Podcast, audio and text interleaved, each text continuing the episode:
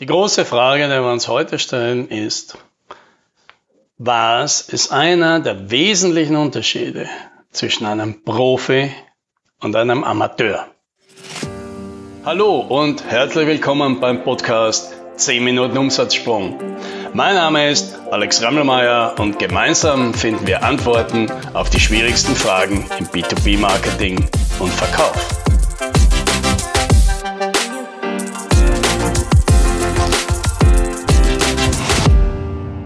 Hier sind drei Szenarien, die mir immer wieder begegnen, wenn ich mit Klienten spreche.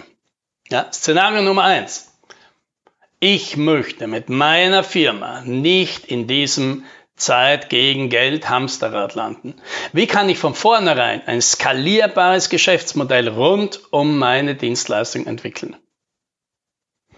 Szenario Nummer zwei: Alles, was ich brauche, sind gute Termine dann finde ich immer etwas, was wir dem Kunden anbieten können, denn unsere Produkte sind sehr flexibel.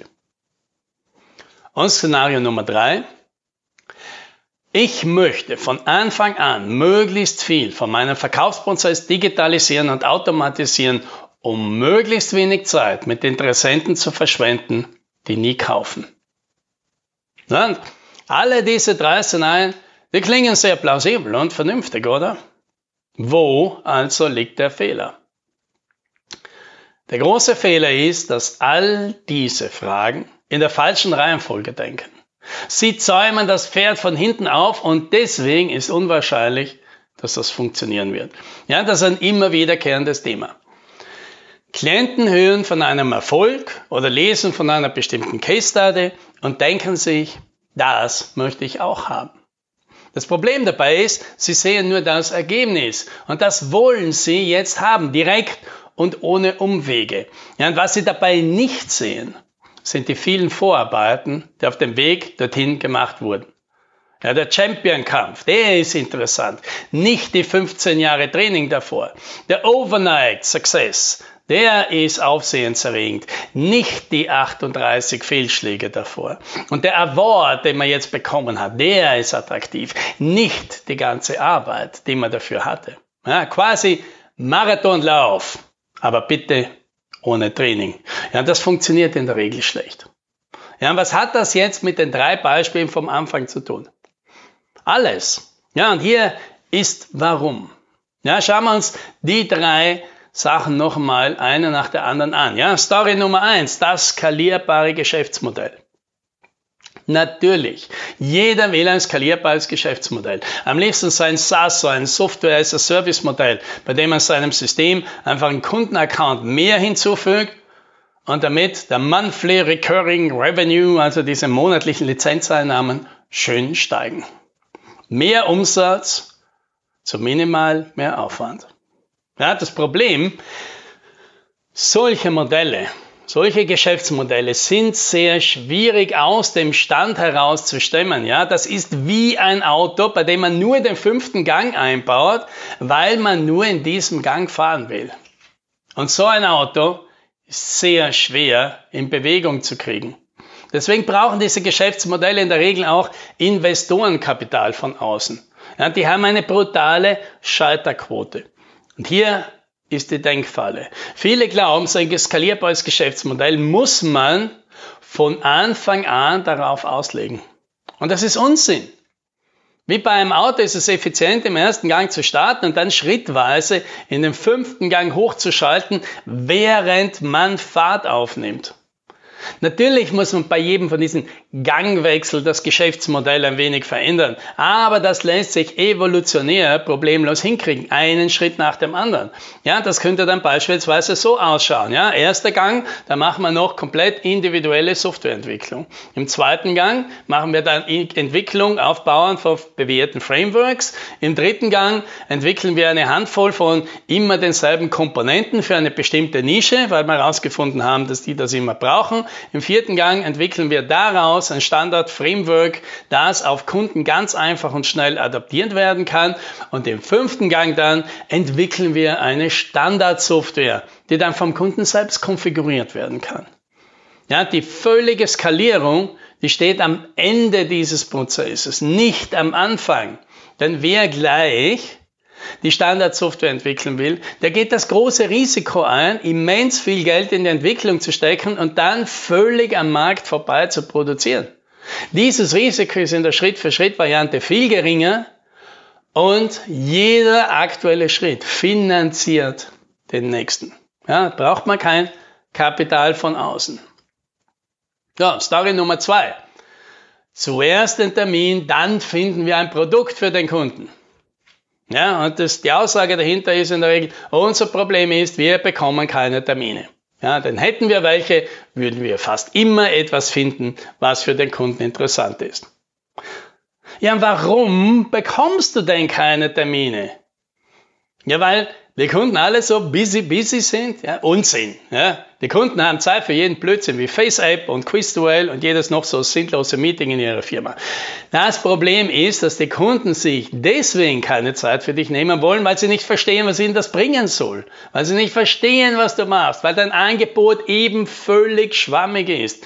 Ja, wie sehen das da bei dir selbst aus? Wenn sich jemand bei dir meldet und meint, hey, lassen Sie uns doch eine Stunde plaudern. Ich weiß zwar nicht genau, was Ihnen das bringen wird und worüber wir genau reden werden, aber ich bin zuversichtlich, dass sich daraus etwas Interessantes für Sie ergeben wird. Ja, wie schnell zückst du jetzt deinen Terminkalender? Vermutlich gar nicht. Und genauso geht es eben deinen Kunden. Wieder die falsche Sequenz. Hier ist eine bessere. Erster Gang. Du brauchst ein gutes Angebot und eine passende Zielgruppe. Zweiter Gang. Dann brauchst du eine gute Story, um deiner Zielgruppe in einem Satz zu erklären, wie du ihr helfen kannst. Dritter Gang. Dann gehst du dorthin, wo deine Zielgruppe bereits ist. Vierter Gang. Dort bist du ein netter, hilfreicher, sympathischer Mensch. Und fünfter Gang. Jetzt. Jetzt bekommst du auch einen Termin. Und wenn du alles richtig gemacht hast, dann schlägt sogar dein Kunde den vor und nicht du. Ja, das heißt, Du musst deine Hausaufgaben vorher machen und nicht spontan im Meeting mit dem Kunden. Ja? Story Nummer drei. Der vollautomatische Verkaufsprozess.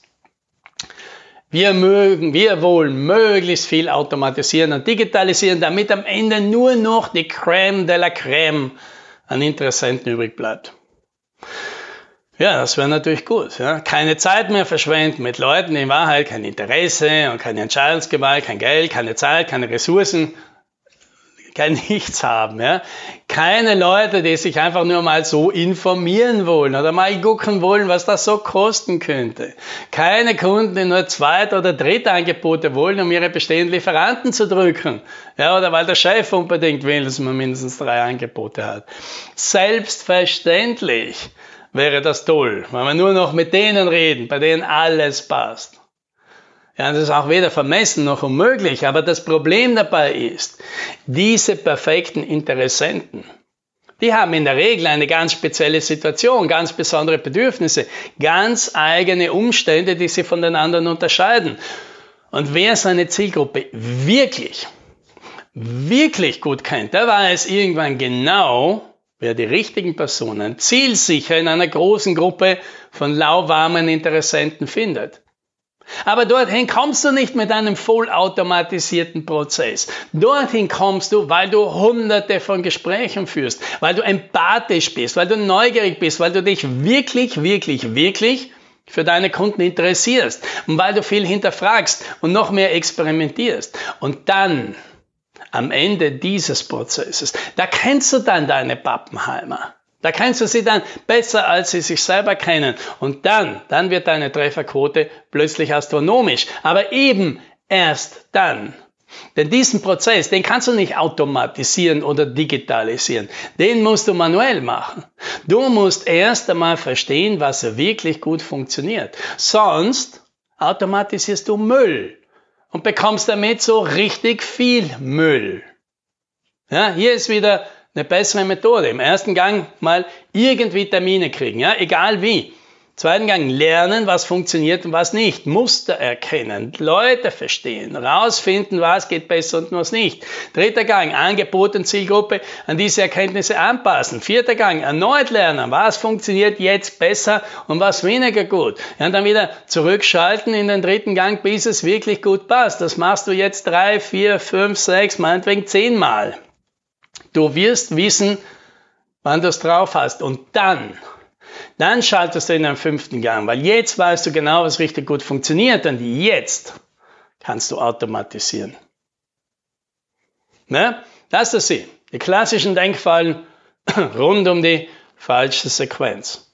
Die richtige Sequenz sauber hinzukriegen, das ist häufig der Unterschied zwischen dem Profi und dem Amateur. Ja, deshalb, wenn du vermutest, dass deine Sequenz vielleicht noch nicht so gut ist, wie sie sein könnte, dann sprich doch mal mit uns. Happy Selling!